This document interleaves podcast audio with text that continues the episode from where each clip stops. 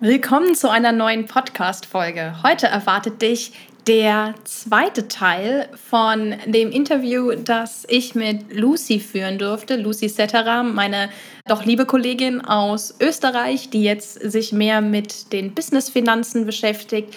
Äh, nicht mit den Business-Finanzen, sondern dem Business-Aufbau für angehende Selbstständige und wie sie das meistern können. Wenn du den ersten Teil der Folge nicht gehört hast, dann hör unbedingt zuerst den ersten Teil. Das ist äh, die Folge Nummer 67 von letzter Woche, denn wir werden auf manche Sachen Bezug nehmen, die ja in der ersten Folge dran kamen. Deshalb schau dir, nee, hör dir, hör dir die Folge zuerst an und komm dann wieder an die Stelle und dann kannst du diese Folge dir anhören. Und jetzt wünsche ich dir viel Spaß bei dem zweiten Teil der Interviewfolge und freue mich, wenn du auch den Podcast am Ende bewertest. Und ganz ehrlich, wenn du deine Finanzen erstmal auf die Reihe kriegen willst, dass du deine Finanzen wirklich strategisierst und eine Struktur reinkriegst, dann trag dich auf die Warteliste für Rock Your Money ein. Die Infos findest du in der Podcast-Beschreibung und ja, die Eintragung ist komplett kostenlos und auch unverbindlich. Das heißt, du bist nicht gezwungen, Rock Your Money dann darüber auch zu kaufen, aber du bekommst Boni, wenn du über die Warteliste kaufst, die du im regulären Verkauf nicht kriegen wirst. So, und jetzt wünsche ich dir ganz viel Spaß bei der Podcast-Folge oder bei dem Interview, dem zweiten Teil. Bis dann. Willkommen bei Money Talk. Ich bin Vanessa, dein Host und Finanzmentorin und ich zeige dir hier, wie du deine Finanzen einfach strukturierst und dich auch endlich ans Investieren rantraust. Dazu gibt's ganz kostenlos liebevolle Arschtritte inklusive, damit du in die Umsetzung gehst und dein Leben nach deinen Vorstellungen gestaltest und deiner Rentenlücke endgültig Ade sagen kannst. Also, lass uns direkt loslegen das finde ich dann immer, das finde ich eigentlich noch viel schlimmer. und da kann ich mich auch regelmäßig drüber aufregen, wenn mir jemand ankommt und sagt, hey, ja, ich habe doch meinen sicheren Job. Sicher bis wann? Also sicher vor was? ähm, und vor allen Dingen heute arbeiten die wenigsten vom Beginn der, ja, des Arbeitslebens bis zur Rente im selben Job. Ne, das war jetzt bei unserer Elterngeneration ja oft noch äh, ganz anders. Mit Ausnahme vielleicht die, die im Beamtentum drin sind, weil die ja wirklich sich eigentlich verpflichten. Da kommt man zwar auch raus, aber ist schwieriger. Und wenn wir da gerade beim Notgroschen sind, ähm, was denkst du, was sind so die wichtigsten Voraussetzungen, die jeder, in dem Sinne auch egal, ob es Frauen oder Männer sind, haben muss, um sich wirklich selbstständig zu machen, dass man da auch nicht direkt quasi ja, entweder alles Geld auf den Kopf haut oder ganz schnell in so einen Druck kommt, Geld zu verdienen. Ja, du hast es ja schon angesprochen, den lieben Notgroschen. Also ich bin der Meinung, dass die finanzielle Sicherheit, und damit ist auch der Notgroschen gemeint, die absolute Basis sein muss für jede Selbstständigkeit. Ich konnte ja meinen Job zum Beispiel nur kündigen, weil ich im Vorfeld mich um meine Finanzen gekümmert habe, weil ich im Vorfeld genügend Rücklagen geschaffen habe, dass ich eine gewisse, ich nenne das auch finanzielle Entspanntheit habe, dass es völlig egal ist, ob ich jetzt, ob mein Business in drei Monate anläuft, in sechs Monate oder in einem Jahr anläuft. Ja. Sobald du diesen Druck hast, dass du sofort etwas verdienen musst, das merken die Leute aber sowas von, von dem ersten Moment, dass du ihnen etwas verkaufen musst. Nämlich, ja, also, dass das aus einem Mangel heraus passiert, weil du das Geld brauchst und weil es nicht darum geht, dass du jemandem helfen willst. Also die Dinge, also wo ich eben schaue, dass ich die äh, Frauen auch in die Selbstständigkeit bringe, sind ja meistens Dienstleistungen. Das heißt, äh, dass sie ja mittels Dienstleistungen Menschen helfen und es geht darum, dass ich anderen Menschen ja, helfe und damit eine Transformation hinbekomme und nicht, weil ich das Geld brauche. Sobald es ums Geld geht, dann kannst du dir ziemlich sicher sein, dass das nicht erfolgreich wird. Viele fragen mich immer, wie ist das bei dir so schnell gegangen, äh, dass du äh, ja so viel verdienst, dass das so erfolgreich wird. Das ist das Geheimnis. Ich habe eine finanzielle Entspanntheit, natürlich auch Know-how entsprechend, ja, die man sich aneignen muss, aber diese finanzielle Entspanntheit, das ist das Um und Auf. Wenn du den Druck hast, dass, dass du nächstes Monat deine Miete nicht mehr bezahlen kannst, dass du nicht weißt, wie du das Schulgeld für die, deine Kinder bezahlen äh, kannst oder sonstiges, das sind ja existenzielle Ängste, die du da hast, das kann gar nicht funktionieren. Deswegen ähm, das absolute Must meiner Meinung nach, einen Notgroschen zu haben von mindestens zwölf Monatsgehältern, ja, dass du das auf der Seite hast. Ja. Deswegen, äh, das ist das Aller, Allerwichtigste, dass du deine Finanzen klar kriegst, dass du dich darum kümmerst, bevor du dich selbstständig machst. Weil, äh, wenn du es schon nicht schaffst, deine persönlichen Finanzen in den Griff zu haben, wie willst du es dann für ein Unternehmen machen? Das kann nicht funktionieren. Du wirst immer äh, eigentlich, äh, ja, angestellt bleiben, nur halt in deinem eigenen Unternehmer sozusagen, wenn du in deinem eigenen Hamsterrad gefangen bist und deswegen bist du ja nicht losgegangen. Deswegen absolutes Mast, Notgroschen ansparen, deine Finanzen zu sortieren, ganz klar äh, zu machen, was kommt rein, was kommt raus und auch diese beiden Dinge voneinander trennen. Äh, das sehe ich auch immer wieder. Äh, viele machen sich selbstständig, sind vorher angestellt und leben dann ihr Leben genauso weiter. Das heißt, sie haben nur ein Konto, von dem bedienen sie sich. Und in Österreich ist es ja so, dass man den, die, in den ersten beiden Jahren der Selbstständigkeit quasi eine Unterstützung bekommt in Form, dass man erst in zwei Jahren die Sozialversicherung bezahlen muss in voller Höhe. Das heißt aber nicht, das denken eben viele, dass man das nicht bezahlen muss. Und die meisten legen sich dieses Geld weg und kommen dann, äh, ja, haben dann eine Nachzahlung von 10, 20.000 Euro und äh, müssen dann wieder angestellt werden, weil sie das nicht bedacht haben. Und das, der ganze Ursprung ist, dass man sich nicht mit seinen Finanzen beschäftigt, nämlich davor. Das ist der Dreh- und Angelpunkt, ja. Das, äh, das ist natürlich schon krass. Das ist aber, glaube ich, so ein ich glaube, das ist ein bisschen österreichspezifisch mit den Sozialversicherungen. Obwohl, nagel mich nicht fest, aber ich bin ja auch nicht in Deutschland selbstständig. Bei mir ist es ja ein bisschen anders nochmal. Es gibt bestimmt auch Varianten in Deutschland, weil ich glaube, man muss es angeben, wie viel man verdient und daran, daran wird die Krankenversicherung festgelegt. Wie man, die, man muss sich ja versichern, aber die, die Höhe, genau, wird dann im Nachgang auch nochmal angepasst und dann muss man auch ordentlich nachzahlen, wenn man zu viel verdient hat quasi. Das sollte man nicht unterschätzen und dann alles Geld einfach ausgeben. Und es reicht halt auch einfach nicht, wenn man sagt, okay, ich habe in meinem Angestelltenjob so 2000 Euro netto verdient. Ja, das ist so das, was ich dann als Gewinn machen will. Da fehlen ja dann noch persönlichen Steuern, Versicherungen, alles Mögliche, was man halt sonst noch selber zahlt, was vorher halt entweder vom Brutto direkt abgegangen ist oder der Arbeitgeber ja zum Teil gezahlt hat. Das muss man ja dann auf einmal selbst zahlen.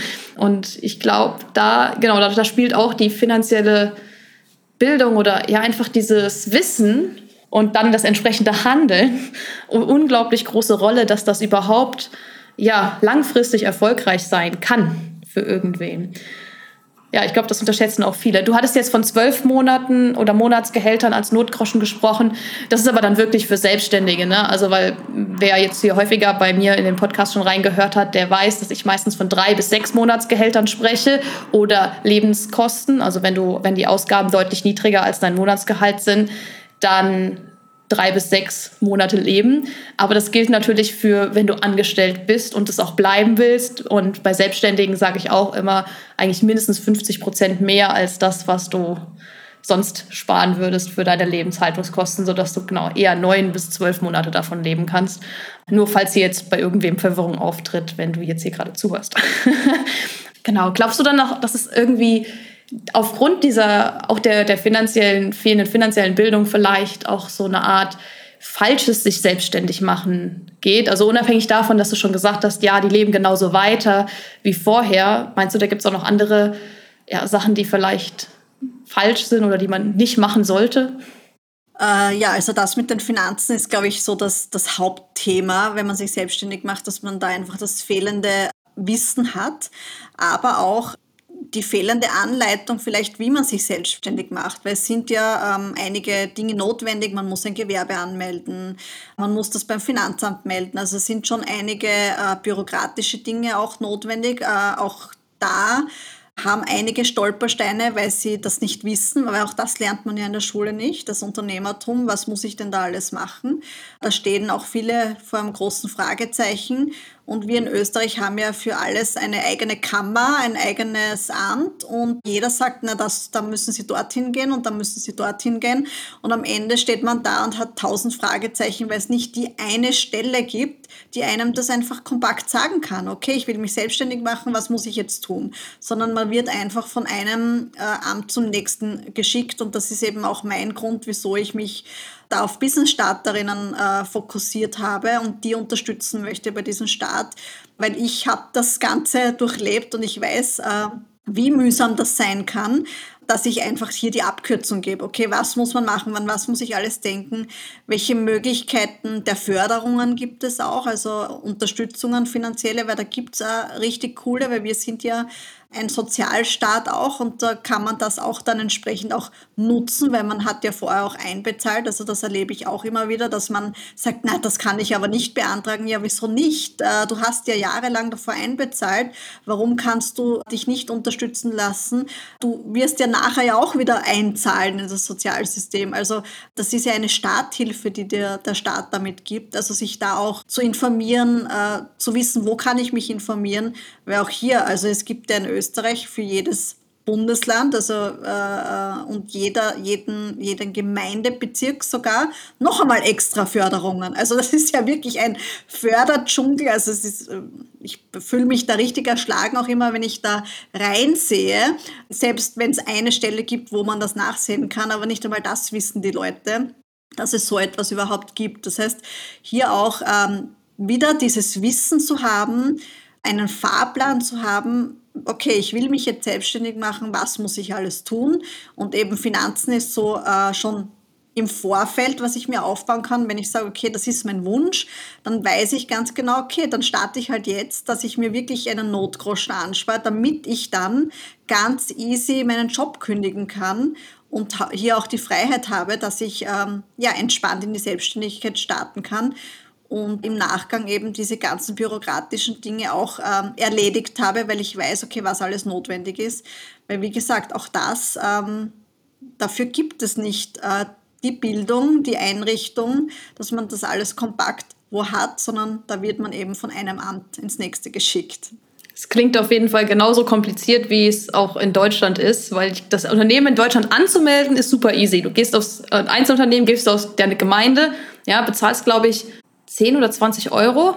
Meine Mutter ist ja Steuerberaterin und die meinte mal, ja, die haben das, das ist so ein Schepperbetrag, das waren früher mal 20 D-Mark oder 30 und die haben das einfach nur in Euro umgerechnet und nie geändert. So, dementsprechend so aktuell sind diese ganzen Sachen. Aber was dann alles noch da hinten dran kommt, je nachdem, welche Selbstständigkeit man hat, dann muss man sich bei der jeweiligen Handelskammer melden. Also, oder gerade die IHK ist für ganz viele Sachen zuständig. Da musst du für die musst du auch Gebühren zahlen. Und zwar, ob du willst oder nicht, ob du Gewinn machst oder nicht, ist vollkommen egal. Ja, wenn je nachdem, was du, mit was du dich selbstständig machst, musst du automatisch in diese entsprechende Kammer einzahlen. Und je nachdem, auch bei Künstlern, gerade gibt es ja noch diese Künstlersozialkasse, das ist auch zwingend. Ja, einfach weil die halt häufiger sonst in der Altersarmut oder sonstiges landen. Deshalb müssen die, werden die quasi gezwungen, früh und so, sobald sie quasi, ja, arbeiten, mit einzuzahlen, damit sie werden vor sich selber geschützt so ein bisschen. Aber ich kann das verstehen, ja, dieser ganze Föderalismus ist äh, in Deutschland genauso, wenn nicht sogar noch schlimmer als in Österreich. Einfach weil Deutschland eine größere Fläche nochmal hat, ne? Hast du nochmal viel mehr Möglichkeiten für Sachen zu verkomplizieren.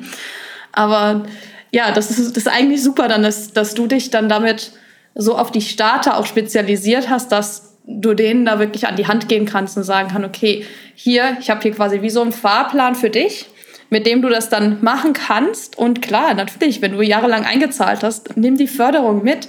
Warum nicht? Ja, also es, es gibt immer Leute, die das ausnutzen, ja. Aber es gibt keinen Grund, warum du es nicht nutzen solltest, weil du ja auch eingezahlt hast, ja. Und man sollte sich da auch nicht schlecht fühlen. Das ist, glaube ich, so noch das Größte. Und ich glaube, das ist auch so was, so was sehr Weibliches, dass man lieber nicht. Ich mache das lieber irgendwie alleine. Das ist genauso, das ist ja auch so was mir bei Frauen allgemein sehr, sehr oft begegnet, egal was es ist, ne? wenn es so ein Business aufbaut, nee, ich lass mir da nicht helfen, dann muss ich ja Geld da investieren, dass mir jemand das macht. Ja, aber deshalb funktioniert das bei Männern meistens schneller, wenn die ein Business aufmachen. Deshalb sind sie meistens schneller irgendwo oder schneller erfolgreich, weil sie sich halt bei vielen Sachen helfen lassen, während Frauen sagen, ich will kein Geld dafür ausgeben. Aber meistens ist das dann auch das Problem, dass sie vorher die Finanzbildung so vernachlässigt haben, dass sie dafür kein Geld ausgeben können, weil sie eben nicht die, ja, die Vorarbeit nicht geleistet haben. Und ja, kennst du jetzt vielleicht noch so einen Fehler oder eine Art von Selbstständigkeit, die du jetzt niemandem empfehlen würdest? Also ist dir da vielleicht irgendwie auch schon mal was untergekommen, wo du sagst, also ja, mehr Frauen in die Selbstständigkeit, aber so bitte nicht. Puh, ähm, lass mich da mal kurz nachdenken. Äh, also ich glaube, dass heutzutage es die einfachste Möglichkeit ist, wirklich ein Online-Business zu starten. Heutzutage ein Restaurant zu eröffnen, also alles, wo man wirklich ein großes Kapital im Hintergrund auch braucht. Das würde ich ehrlich gesagt mich heutzutage nicht trauen. Gerade mit, äh, also da muss man ja dann meistens einen Kredit aufnehmen weil es gar nicht anders möglich äh, ist, weil das sind ja dann Summen 100.000, 200.000 Euro, was ja früher ganz normal war. Ja, also ich erlebe das auch immer wieder. Ich habe jetzt äh, erst äh, vor kurzem wieder eine Werbung gesehen, dass man sich für seine Selbstständigkeit einen Kredit aufnehmen kann, äh, der gefördert wird. Und ich denke mir immer, okay, das ist ja wohl der blödeste Start, den man haben kann, wenn man gleich zu Beginn Schulden hat mit seinem Business. Und ich bin der Meinung, dass das halt heutzutage nicht unbedingt mehr notwendig ist. Ja, Natürlich, wenn man unbedingt den Traum hat, äh, ein Restaurant zu eröffnen, dann noch einmal wirklich tief in diese Vorbereitung zu gehen, ganz äh, intensiv sich damit auseinanderzusetzen, einen Businessplan schreiben, wie, wie funktioniert das genau, weil ich glaube, das ist schon eine Branche, die heutzutage einfach extrem schwierig ist. Also wir erleben ja auch gerade Fachkräftemangel und so weiter. Es ist nicht mehr wie früher, dass man auch ja, Mitarbeiter bekommt, die sich mit so wenig Gehalt auch zufrieden geben, weil es einfach ganz viele Möglichkeiten gibt. Das auch im Hinterkopf zu behalten, weil das vergessen viele, dass äh, das nicht mehr so möglich ist. Das heißt, alles, was offline ist, wo man wirklich ein großes Kapital benötigt, Meiner Meinung nach würde ich aktuell die Finger lassen, auch aus diesen Gründen, weil die Kreditzinsen aktuell steigen. Es ist eine sehr unsichere Zeit und deswegen ist ein Online-Business ja auch so genial, weil du da sehr, sehr wenig Aufwand hast, jetzt finanziell auch. Weil äh, ich habe es mir mal durchgerechnet, gerade zu Beginn, du kommst eigentlich mit 120 Euro im Monat ähm, aus, also mit den Tools, die du benötigst. Und ich glaube, das äh, ist etwas, was sich jeder leisten kann. Bei einem Offline-Business sieht das Ganze schon anders aus. Du hast vielleicht eine Miete zu bezahlen oder eben noch größere Aufwendungen, weil du Betriebsmittel ähm, ja, brauchst, Fahrzeuge brauchst, was auch immer, was es da alles gibt. Ich glaube, diese Branchen, die haben es äh, ja richtig, richtig schwer, auch mit dem Hintergrund der Fachkräftemangels. Der kommt ja auf jeden Fall auch noch dazu und der ist ja wirklich in allen Branchen mittlerweile auch angekommen. Auch hier, also das ist nicht was Europäisches, das ist hier in Singapur auch tatsächlich so. Du siehst eigentlich überall siehst du Sachen, dass die Leute suchen, also auch irgendwie an allen Restaurants und sonstiges. Und die zahlen echt gut für die Art von Job. Also auch im Verhältnis hier, was, was hier die Leute verdienen. Und das zahlt sie ja keine Steuern. Ne? Also bis die ersten 100.000, die du, Singapur-Dollar sind ungefähr 60.000 Euro, die du hier verdienst, auf die zahlst du zwei oder drei Prozent Steuern. Und die Freibeträge für alles Mögliche sind riesig. Also das ist schon in steuerlich ist das schon nochmal was anderes. Aber ja, ich bin da auch voll bei dir. Also so Offline-Sachen ist schon auch schwierig oder was halt so einfach lokal begrenzt ist. Ne? Also da muss man entweder schon viel Kapital hinten dran haben oder sich Venture Capital auch holen, also Investoren, externe, was natürlich auch über die Bank, über den Kredit gehen kann. Aber da gibt es halt schon auch viele Sachen, die da heute dann gar nicht mehr fliegen würden, die vor 20 oder 30 Jahren locker alle geflogen sind. Und das ist, glaube ich, was, was man definitiv im Kopf behalten sollte, wenn man sich selbstständig machen will. Ich glaube tatsächlich, dass ähm, diese, dadurch, dass es einen Fachkräftemangel gibt, äh, die einzige Offline-Tätigkeit, die meiner Meinung nach wirklich äh, auch in Zukunft wieder sehr viel Geld bringen wird, ist, wenn du dich eben äh, selbstständig machst äh, in so einem äh, ja, Beruf, wo es einen Fachkräftemangel gibt. Ja? Also diese alten Berufe bei uns in, in Österreich, Tischler, Maurer, das ja lange Zeit äh, hat das ja niemand mehr gemacht, aber ich glaube äh, tatsächlich, dass wenn du dich damit selbstständig machst, also wirklich so eine One-Man- oder One-Woman-Show, äh, also auch als Schneiderin oder was auch immer, ja, also diese alten Berufe, dass die wieder kommen, weil es dafür einfach keine Fachkräfte gibt.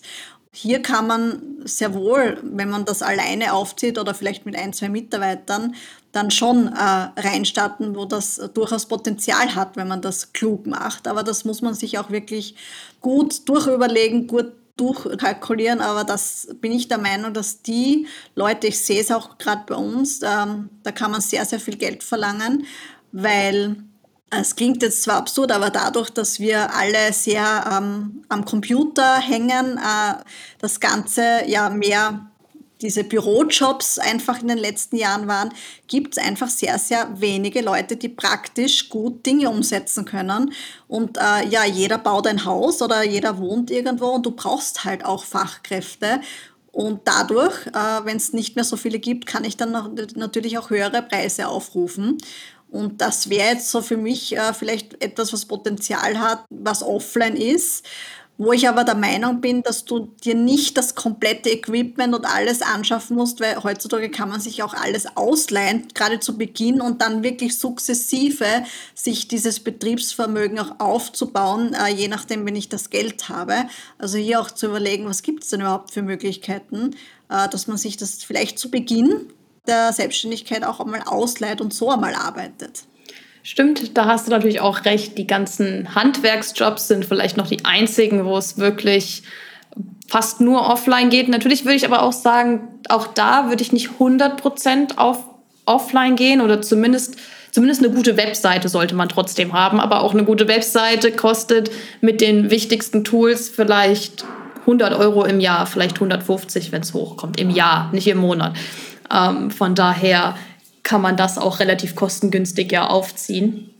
Aber das stimmt, ja, Handwerksbetriebe, die haben da gerade ganz viel Mangel. Will ja auch kaum einer eine Ausbildung machen. Also in Deutschland zumindest sind es sehr wenige, die in die Jobs rein wollen, obwohl gerade sowas wie, wie Maurer sogar, ich meine, ich hätte das vor nicht allzu langer Zeit gelesen, es ist sogar mit einer der bestbezahltesten Jobs nach der Ausbildung. Ja, also das ist, ähm, also für Einsteiger, für Gesellenarbeit. Ähm, ich glaube, man kriegt da auch schon fast 2000 Euro netto als gerade ausgelernter Geselle. Also das ist äh, schon viel, wenn man überlegt, dass äh, man dafür auch studieren kann und je nachdem, was für ein Studienfach man äh, wählt, nicht mehr oder teilweise sogar weniger kriegt. Also äh, von daher sollte man das nicht aus dem, äh, aus dem Kopf oder ja, also komplett streichen. Aber sowas wie Restaurants und so sehe ich das auch eher. Ja, es ist schwierig, es gibt sehr viele. Auf der anderen Seite gehen auch immer wieder viele kaputt, weil es halt schwierig ist. Ja, aber natürlich, das, das muss viel mehr durchdacht werden, als äh, ja, wenn man sich jetzt im digitalen Bereich irgendwo selbstständig macht. Obwohl es da natürlich auch seine eigenen, die eigenen Hürden auch hat. Ne? Also wie alles. Ne? Sehen nur anders aus und sind meistens nicht ganz so teuer von vornherein. Aber man kann auch das Offline-Business, also jetzt, wenn man bei den Handwerkern sind, auch das kann ich ja wieder mit einem Online-Produkt äh, verbinden, weil ähm, wie viele Leute gibt es, die sich ihr Haus eigentlich selbst bauen möchten, aber nicht wissen, wie das geht. Auch hier kann ich zum Beispiel einen Online-Kurs äh, anbieten, wie ich das Ganze mache, jetzt im großen Stil, aber da kann man das auch runterbrechen auf äh, Kleinigkeiten, wie man das selber macht. Also auch hier gibt es immer wieder Kombinationen, dass ich offline mit online verbinden kann, was äh, so leider viele noch nicht äh, sehen, dass das hier ganz viele Möglichkeiten gibt, die äh, miteinander zu verbinden. Das stimmt. Das stimmt auf jeden Fall. Ich denke, es gibt jetzt auch genug Möglichkeiten für jetzt ähm, die Hörerinnen hier für was man doch machen kann, außer jetzt nur selbstständig, äh, ja, nicht nur selbstständig, nur angestellt zu sein, so rum. Und dass man auch mit kleinen Sachen noch anfangen kann und dass es ja gar nicht heißt entweder oder. Ja, man kann beides machen zu einem gewissen Anteil, wenn man möchte, und sich so einfach ein bisschen unabhängiger aufstellen und gleichzeitig die gefühlte Sicherheit dann auch nicht unbedingt verlassen, ne? wenn man sich selbstständig macht und sagt, okay, ich fange jetzt mal an mit fünf Stunden die Woche, die ich nach der Arbeit Zeit habe oder so. Das kann man ja auch so machen. Und sagt ja keiner, dass man von jetzt auf gleich komplett selbstständig sein muss. Und wenn, dann nur mit dem richtigen finanziellen Polster hinten dran und dem Wissen, wie man damit umgeht und wie man das auch äh, ja, im Business aufzieht. Dann habe ich noch so eine allerletzte Frage an dich. Oder keine Frage, sondern eher hast du einen Gedanken oder ein etwas, was die Hörerinnen hier auf jeden Fall mitnehmen sollten von dem Interview? Also was, was du denen noch mitgeben möchtest? Ja, also ähm, wirklich äh, nicht in diese Opferrolle zu verfallen, sondern sich bewusst werden, dass es so, so viele Möglichkeiten gibt, wenn man sie auch sieht und sie auch zulässt und das Ganze dann auch umzusetzen, weil ist gerade so ein Trend auch, dass man sehr, sehr viele Kurse vielleicht kauft. Das ist ja schon mal super, dass diese Motivation da ist. Aber äh, man muss halt auch umsetzen, weil äh, nur weil man den Kurs jetzt kauft oder das Buch sich kauft oder die Entscheidung getroffen hat, okay, ich will jetzt was machen, wie du schon gesagt hast, das muss man dann halt auch umsetzen und deswegen finde ich gerade so äh, Coaching-Programme, so wie du das auch machst, dass man da einen begleitenden Kurs hat, wo man einfach auch ähm, regelmäßige ja, Sessions hat, wo man gemeinsam sich trifft, damit man da motiviert ist. Das finde ich extrem hilfreich, wenn man so etwas hat, weil damit wird diese Umsetzung auch noch einmal gefördert. Und ja, was ich auf jeden Fall äh, gerade Frauen mitgeben möchte, weil ich das immer wieder sehe, die sich selbstständig machen, die ähm, immer wieder auch versuchen, aus einem Sicherheitsdenken oder weil sie auch vielleicht so geprägt sind, immer auch da das Ruder ein bisschen abzugeben, die Verantwortung abzugeben und sagen, ja, ich kümmere mich jetzt um äh, die Tätigkeit an sich, ja, dass ich das äh, Business jetzt mache. Aber im Hintergrund, die Finanzen, das will ich eigentlich nicht machen, das soll eigentlich jemand anderer machen. In dies, genau in dem Fall ähm, wirst du scheitern, indem du nicht erfolgreich wirst, ja, weil Finanzen und das Ganze auch zu verstehen auch das mit den Steuern und so weiter. Es bedeutet jetzt nicht, äh, dass du alles selbst machen musst. Du kannst dir, du solltest sogar einen Steuerberater ranziehen, einfach, dass du diesen fachlichen Check hast. Aber wenn du nicht verstehst, wie das Ganze funktioniert, welche Ausgaben du absetzen kannst, welche Möglichkeiten du hast, ja, dann wirst du auch nie erfolgreich sein, sondern wirst du immer in deinem Hamsterrad weiter rudern sozusagen. Und äh, was ich auch äh, in letzter Zeit immer häufiger sehe, viele Frauen sind gerade im Coaching-Business, also die auch diese Digitalisierung machen, sehr, sehr erfolgreich. Und zwar so erfolgreich, dass sie tatsächlich ihre Männer mit in die Firma reinnehmen. Das heißt, der, der Mann kündigt seinen Job und äh, kümmert sich im Hintergrund um die ganzen Dinge. Auch hier wieder, die Verantwortung wird dann meistens abgegeben. Der Mann macht dann die Finanzen die Frau weiß dann eigentlich oft nicht, äh, wie es eigentlich aussieht. Ja? Und äh, noch fataler, es gibt keinen Vertrag. Also ich erlebe das gerade ähm, bei Frauen, die sehr jung sind. Also ich bin ja mittlerweile 40, ich werde heuer 41, habe da leider Gottes in einer Beziehung schon sehr, sehr vieles erlebt und die Scheidungsrate ist einfach bei knapp 40 Prozent, also fast die Hälfte. Und es ist einfach, es tut mir jetzt leid, dass ich das jetzt so sage, aber es ist einfach naiv zu glauben, dass ich mit 25, ich meine, ich wünsche es jedem, 25, 26 mit diesem Mann ewig zusammenbleibe.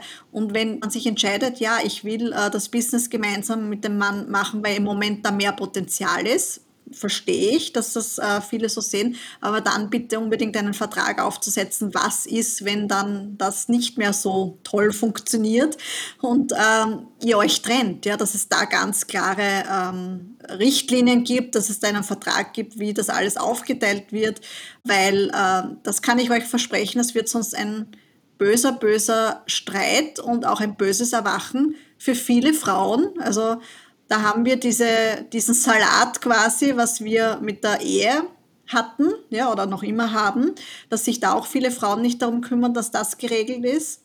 Das Gleiche passiert gerade, meiner Meinung nach, in, in, in dieser Business-Szene, dass man sich darum nicht kümmert und da einfach äh, ja, naiv ist und glaubt, ja, wird schon passen. Also das ist so ein Punkt, der mir gerade aktuell sehr, sehr stark auffällt, äh, gerade wenn Frauen erfolgreich werden und ihre Männer äh, ins Unternehmen mit reinnehmen.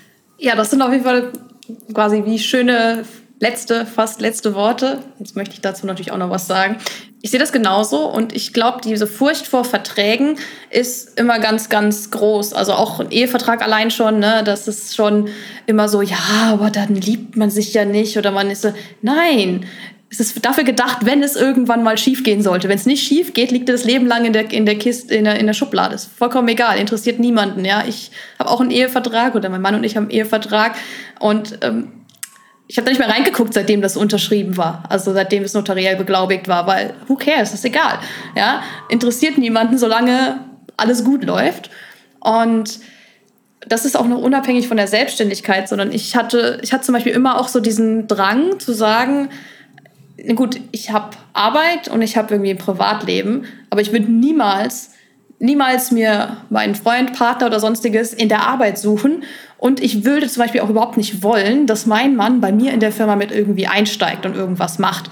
Ja, der, der darf mir manchmal bei manchen Sachen ein bisschen helfen, ja, aber nicht entgeltlich. Das ist dann einfach nur, weil ich ihn nett drum bitte, ihn da mal, mir da mal kurz zu helfen, weil ich einfach diesen, das vertrete mit, never fuck the company. Das ist einfach, das war schon immer so ein Credo, so nein. Also Arbeit oder Leben, weil ansonsten kriegst du das nie raus, weil du erstens, du unterhältst dich dann nur noch darüber. Du kriegst nie den Abstand zu deinem eigenen Business und dann hat man irgendwann keinen Spaß mehr dran. Das ist so die eine Gefahr.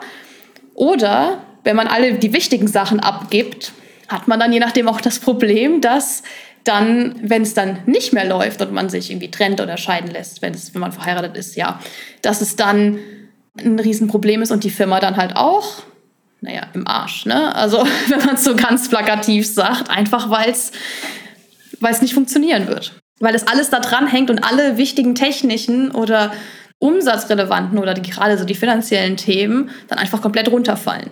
Weil dann ist niemand da, der es kann. Weil derjenige, der es kann, ist ohne Vertrag einfach gegangen, so ungefähr. Und das wird wahrscheinlich häufiger passieren, als dass es nicht passiert. Deshalb immer einen Vertrag aufsetzen, wenn man sowas macht. Mindestens. Ich würde es nicht machen, aber wenn, dann mindestens mit ganz klaren Verträgen, wie wenn man normal irgendwo angestellt ist in einer anderen, größeren Firma bei jemand anderem. Und ansonsten gibt es es nicht. Ich glaube, ich hatte sogar selbst bei meiner Mutter einen kleinen Verarbeitsvertrag, wo ich als Schüler ein paar Sachen gemacht habe in ihrem Büro. Ja, selbst da hatte ich einen Arbeitsvertrag, so, so einen kleinen, jetzt nicht so besonders ausführlich, weil ich war ja auch Schüler und sonstiges, aber immer einen Vertrag machen. Dann danke ich dir, dass du heute hier warst in dem Podcast und dein ja, ganzes Wissen und deine Einschätzung bei allem Möglichen geteilt hast, auch gerade so in Bezug auf Business.